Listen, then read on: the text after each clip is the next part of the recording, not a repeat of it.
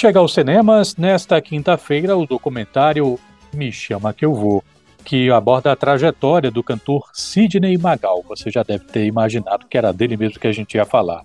O longa, dirigido por Joana Mariani, mostra os diferentes momentos da carreira deste artista, a influência da mãe, a repercussão da mídia, a relação com as fãs e outras tantas coisas. A gente vai conversar sobre o filme agora com Joana Mariani. Muito obrigado por atender educadora. Boa tarde. Boa tarde, tudo bom? O que é Me Chama Que Eu Vou? Chama Que Eu Vou é um documentário é, sobre a pessoa por trás da personagem Sidney Magal, né? Então é, é, um documentário um pouco sobre o Sidney Magal e um pouco sobre o Sidney Magalhães. Interessante você falar isso, porque ao longo do documentário, já assisti, essa dualidade, essa dualidade é colocada em vários momentos, né? O Magal sedutor, mas aquele Magal também diz assim, mas eu quero ser pai. E aí se apaixona por uma mulher e é bem naquela época, né, que se, em que isso não era uma coisa benquista pela indústria fonográfica, enfim. Então, assim, são dois Magaus, ou dois Magalhães, ou é o Magal e o Magalhães, enfim. Com qual desses dois você acha que você esteve em mais contato ao longo da feitura desse filme? Estou perguntando isso porque o Magal ajudou você nesse filme. Abriu acervo, falou, deu entrevista. Com qual desses Magal você acha que você falou mais? É, eu conheci o Sidney Magal, né? Quando eu liguei para para ele, comecei a procurar ele há 15 anos atrás para gravar o clipe de Tenho, que foi o meu primeiro contato com o Magal, eu, eu conheci o Sidney Magal. É, e eu fiquei amiga do Sidney Magalhães, né? Assim, a, a, minha relação pessoal, ela virou uma relação de amizade com o Sidney Magalhães e com a Magali, com o Rodrigo, filho deles, a Natália, a Gabriela, enfim, a família toda. Então, assim, quando eu propus esse documentário, é, é, eu propus isso. Eu falei, eu acho que as pessoas deveriam conhecer o Magal ou Magalhães. Enfim, na época a gente nem conseguia definir muito quem era, mas que eu conheço, porque eu acho que as pessoas têm uma percepção de você que é muito diferente de quem você é de fato. A, a carreira do Magal, né, é, por mais que a gente tenha buscado, claro, encontrar peculiaridades que as pessoas não sabem, ou que pelo menos não são muito divulgadas, né, como a relação familiar dele com o Vinícius, ou o início da carreira dele na Itália, mas a carreira do Magal ela foi extensamente explorada e divulgada ao longo desses 60 anos de carreira que ele tem praticamente agora. Agora, a vida do Sidney Magalhães, né, assim, a vida em família, a mudança para Bahia, as opções que ele fez, né, na carreira, isso eu acho que não era todo mundo que conhecia. Quando as pessoas veem o documentário nos festivais, né, assim, a gente já teve algumas sessões, acho que o maior elogio que eu, que eu recebo no final das, das sessões é de pessoas dizendo, pô, eu queria ser amiga desse cara. Assim, eu também queria passar um tempo com ele, sabe? É, e acho que é um pouco, era o que a gente queria passar com o documentário, sabe? Eu estou conversando com Joana Mariani e é muito interessante estar podendo conversar com ela porque agora há quase, sei lá, 22 anos, você esteve trabalhando na gravação do clipe de Tenho, que é um clipe muito interessante. O ouvinte que puder depois dar uma passadinha no YouTube, começa com Chico Sá fazendo uma declamação assim meio apologética à sensualidade e ao amor rasgado, né, essa coisa popular. E aí o Magal entra, começa a dançar, entra a Débora Fala Bela, e você trabalhou nesse clipe. Eu vou até pedir para os ouvintes acompanharem um pouquinho do som, né? Não vamos ver o vídeo, mas vamos ver um pouquinho do som, só para os ouvintes lembrarem, né? Porque devem ter visto esse clipe. Bora ouvir um pouquinho. Sinceramente, eu não sei quem dança mais nessa vida. Os sentimentais, os canalhas ou os canalhas sentimentais. Se as histéricas, as inteligentes ou as lindamente burras.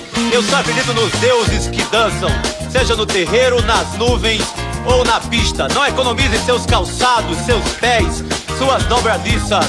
Nega, contigo eu me derreto qual manteiga, porque eu tenho, tu tens, ele tem.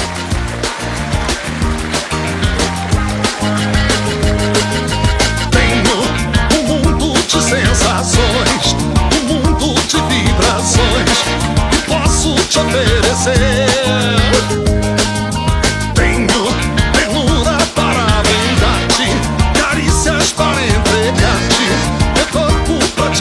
gente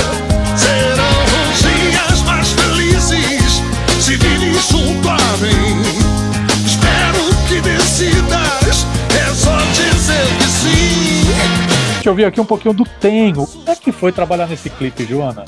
Foi sensacional, assim. Foi a primeira direção assistente que eu assinei. Eu, na época, era assistente de direção desse diretor que chama Pedro Becker, que foi o diretor do clipe.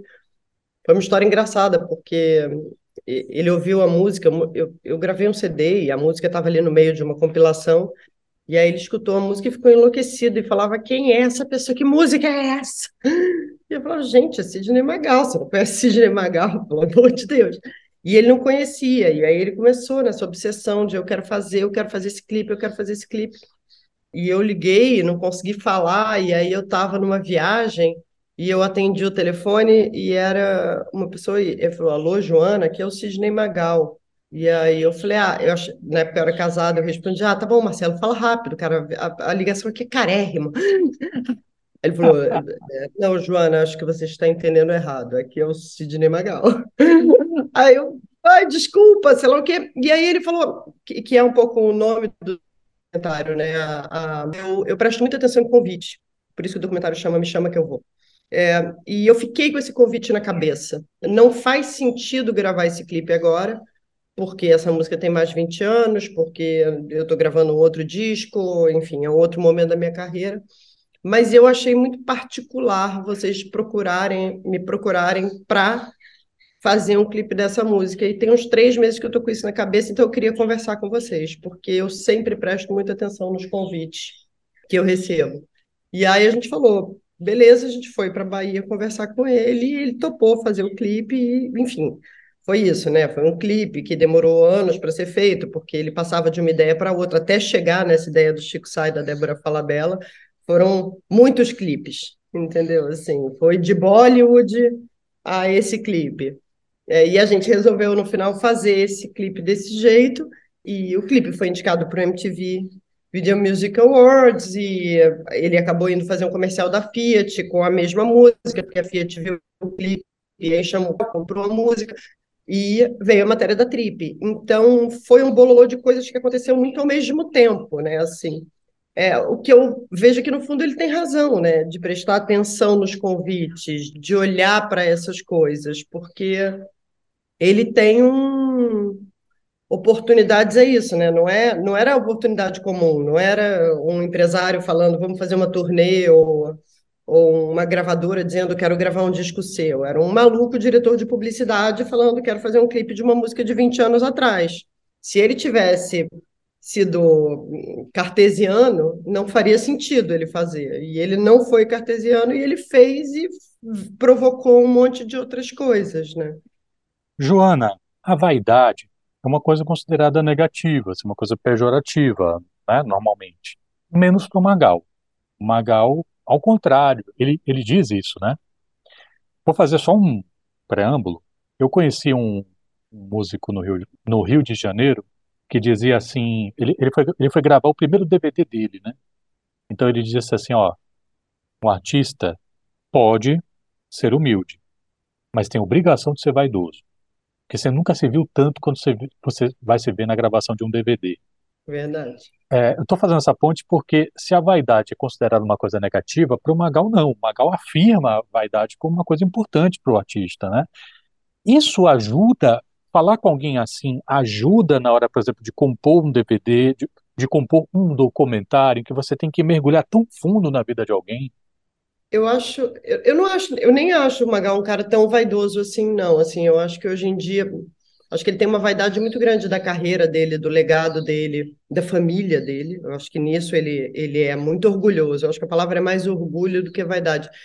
Mas ele hoje em dia é um cara que, às vezes, eu e o Rodrigo, o filho dele, eu, a gente até dá umas puxadas, de... porque ele é lindo, né? Ele é um, um, um tipão até hoje mas ele podia cuidar melhor dos joelhos, entendeu? Porque ele é enorme, né? Um cara grande, assim, tem quase dois metros de altura e está sacrificando aqueles joelhos ali. E ele fala: não, não tem problema, deu para mim, sei lá o quê.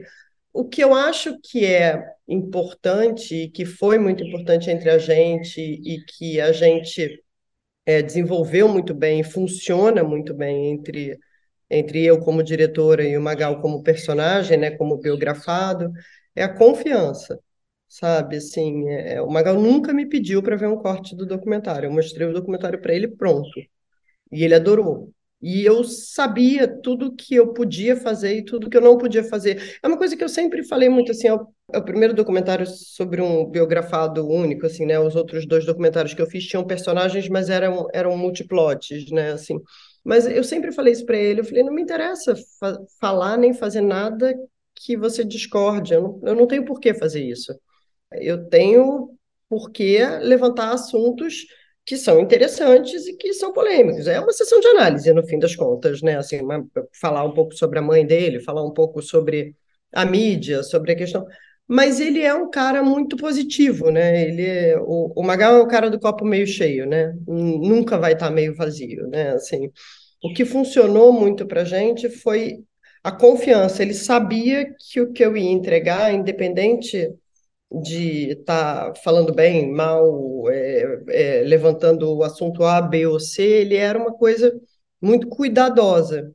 E eu também sabia o contrário, entendeu? Assim, eu sabia que quando eu fosse lá entrevistar, etc., ele podia estar num super mau humor, ele podia estar cansado, ele podia tudo, mas ele ia dar para mim tudo que eu precisava, porque ele entrou nesse negócio e ele é isso, ele é muito profissional, ele é muito, então vamos fazer, se é para fazer, vamos fazer direito. Ele queria me matar depois de uma semana dentro da casa dele, mas, mas ele fez. Queria falar um pouquinho sobre a Bahia, né? Você está uhum. falando com uma rádio sediada em Salvador, na Bahia, e ele veio para cá, né, para morar. Enfim, ele tem uma relação já extensa Queria saber um pouco como foram as filmagens por aqui, né? E, e o que é que a Bahia, no seu entendimento, significa para o Magal, né? Porque lá no final, eu não vou dar, não vou entregar o jogo, mas lá no final ele chega a cantar uma música que eu não esperava que ele cantasse. É, que lindo, né? Era a música que a mãe dele cantava para ele. É, é, a relação dele com a Bahia, eu acho que tem isso, né? Assim, quer dizer, vem de um a música que a mãe dele cantava para ele, para ele ninar era essa, que é uma música baiana, enfim. Acho que ele tem um. Acho que tem pessoas. Eu, eu me considero um pouco isso. Assim, a minha família é baiana, eu não nasci aqui, não fui criada aqui, mas quando as pessoas me perguntam o que, que você é, eu falo que eu sou baiana. Porque eu, eu tenho mais vínculo com a Bahia do que com os outros lugares. Eu moro em São Paulo há 25 anos, morei no Rio os outros 22 da minha vida, mas eu tenho um vínculo maior, enfim, afetivo com Salvador do que com o Rio ou com São Paulo é, apesar de ter vivido nessas outras duas cidades a minha vida inteira. É, então eu acho que a, a Bahia está na alma, sabe? Assim, eu, eu acho que, que, que, que, essa coisa de ser baiano é uma coisa quase kármica. E eu acho que o, o Magal tem essa vibe, sabe? É, não é à toa que ele se apaixonou e se casou com uma baiana e que está casado com ela há 47 anos, e não é à toa que eles resolveram se mudar para cá é muito a energia dele, a Bahia. A gente só filmou aqui, né? A gente não tem nada filmado fora de Salvador. A ideia era entrar no mundo dele, né? Entrar no mundo do Sidney Magalhães e o Sidney Magalhães ele não faz show, ele não viaja, é, ele está na casa dele. É, a gente foi a restaurante em Arembepe, a gente ficou muito na casa dele, a gente caminhou pela praia. Era um pouco essa a ideia, sabe? A ideia era, era entrar no mundo dele, e o mundo dele é esse. Eu adoro. Foi uma coisa que ele fez no primeiro dia de gravação e a gente usou no final do filme, que é a história das folhas de cajueira. Essa parte você não vai contar. Essa não. parte não vai contar. Essa parte é muito bonita, deixa para o pessoal assistir lá. Porque eu não é, esperava que ele falasse aquilo. Eu estou dando um spoiler sem dar um spoiler, mas assim, é.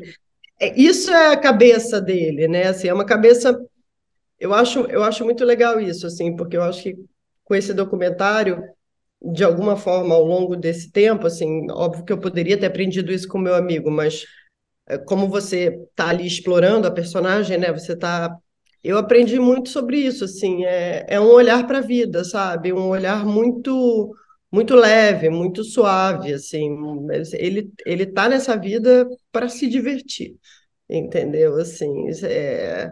por que sofrer, né? Assim, não é que não é que ele não vá sofrer, ele sofre, mas ele sofre sabendo que vai passar e que vai ser melhor. É, é muito legal esse olhar para a vida que o Magal tem. Quero agradecer muito pela gentileza da Joana Mariani, diretora, documentarista de Me Chama Que Eu Vou, filme que está chegando em cartaz nesta quinta-feira. Muito obrigado, Joana, pela gentileza de falar educadora. Sucesso com seu filme. Saúde para você e para os seus. Obrigado, obrigado mesmo. Um beijo, Renato.